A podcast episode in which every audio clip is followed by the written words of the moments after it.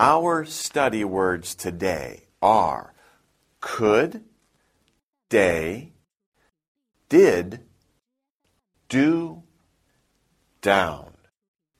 Let's start with could.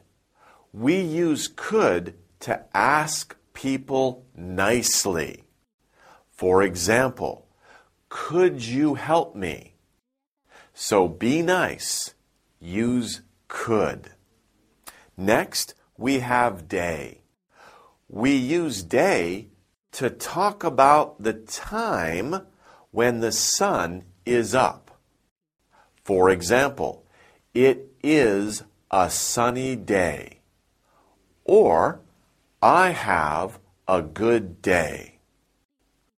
Next, we have did.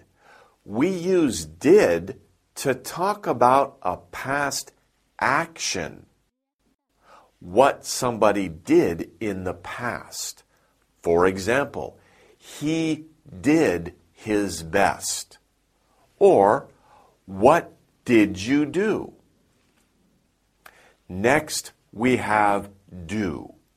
We use do to ask about people or things. For example, do they play football?